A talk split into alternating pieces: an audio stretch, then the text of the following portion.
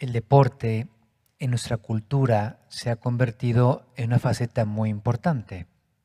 Este año hubiera sido, tiempo pasado, de Olimpiadas. Eran en Tokio, pero se volvieron, se suspendieron un año. Vamos a ver, Dios quiera, si se lo pedimos, ¿eh? que para el verano del 2021 se puedan llevar a cabo esos Juegos Olímpicos. Y San Pablo está hablando a la cultura griega, a los cristianos de Corinto, que ahí arranca nuestra tradición de las Olimpiadas. ¿eh? Y en Corinto había cada dos años unos Juegos Atléticos.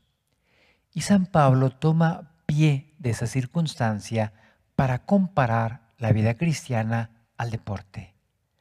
Y aprendemos muchas cosas. Dice San Pablo, ¿no saben que en el estadio todos los corredores compiten, pero uno solo recibe el premio? Animándonos a que nuestra actitud sea de compromiso en nuestra vida cristiana. No se vale simplemente, decía San José María, estar en la iglesia y dejar que pasen los años. Hay que tener afán de superación como los buenos deportistas, como los buenos artistas.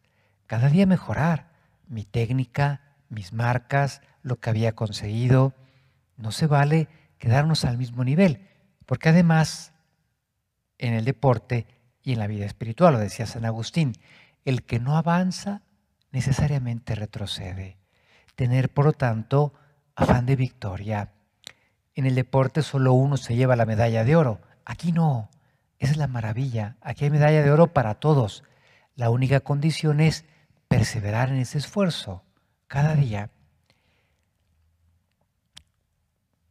Todos los atletas se privan de muchas cosas. Ellos lo hacen por un premio que se acaba. Nosotros por uno que dura para siempre. Entrevistaban a un atleta inglés que había ganado la medalla de oro en su especialidad. Después de cuatro años de muchísimos sacrificios, renuncias, se había concentrado solo en entrenarse para estar en condiciones de poder competir. Y le preguntaban, oye, ¿valió la pena? Por supuesto, decía este hombre, cada segundo de estos cuatro años que yo he invertido para poder estar a este nivel de excelencia ha valido la pena. Y dice eh, San Pablo, esos se han esforzado por un premio que se acaba.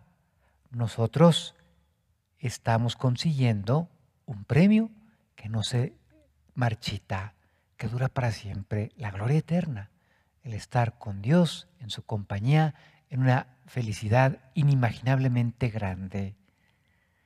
Así pues, yo corro, pero no a ciegas.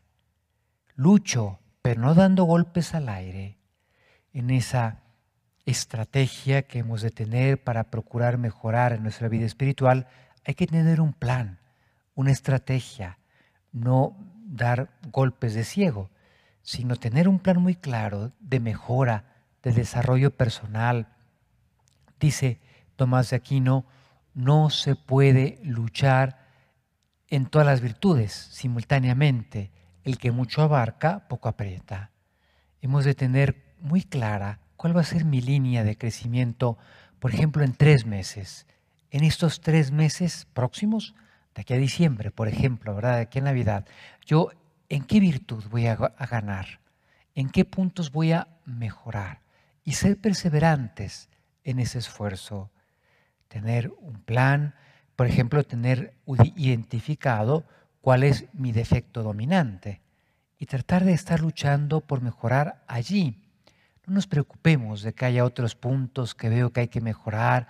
Nos vamos a morir con defectos, ya lo sabemos, pero con afán de superación como los buenos deportistas, y tratando cada día de dar la batalla en una virtud, en un punto concreto, y ser perseverantes en ese esfuerzo. Tener un plan, ser perseverantes, dejarnos corregir.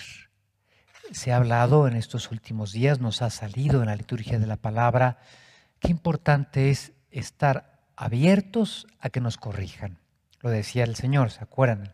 El domingo pasado. Hay que, si tu hermano peca, ve y corrígele a solas. Pero eso tiene una contrapartida. Déjate corregir a solas por tu hermano. Porque luego resulta que nos sugieren cosas donde podemos mejorar y lo tomamos a mal.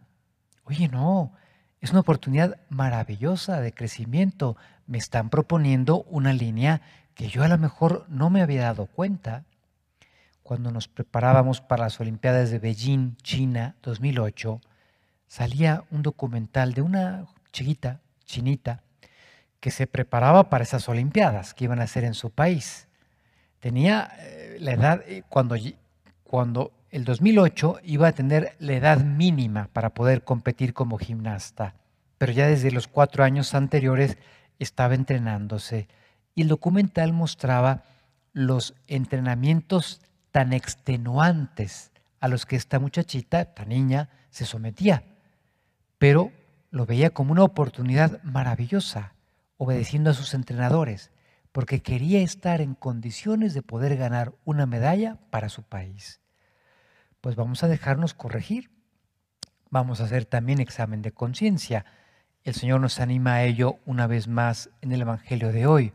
Oye, a lo mejor estamos muy pendientes de corregir al otro en la pajita que tiene en el ojo y yo no veo la viga que yo tengo en el mío. Pues hacer examen de conciencia para ver yo dónde podría mejorar y estar abiertos a que nos sugieran cosas. La acción espiritual, las amistades que tenemos, los amigos que hay.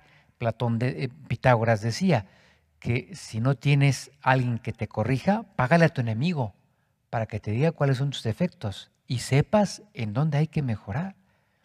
Qué maravilla que en este mundo del deporte espiritual, como les decía, hay medalla para todos. Que el otro gane medalla de oro, maravilloso. No me quita a mí la mía. Ahí está mi premio. Está reservado para mí. La condición es perseverar en ese esfuerzo de superarnos cada día.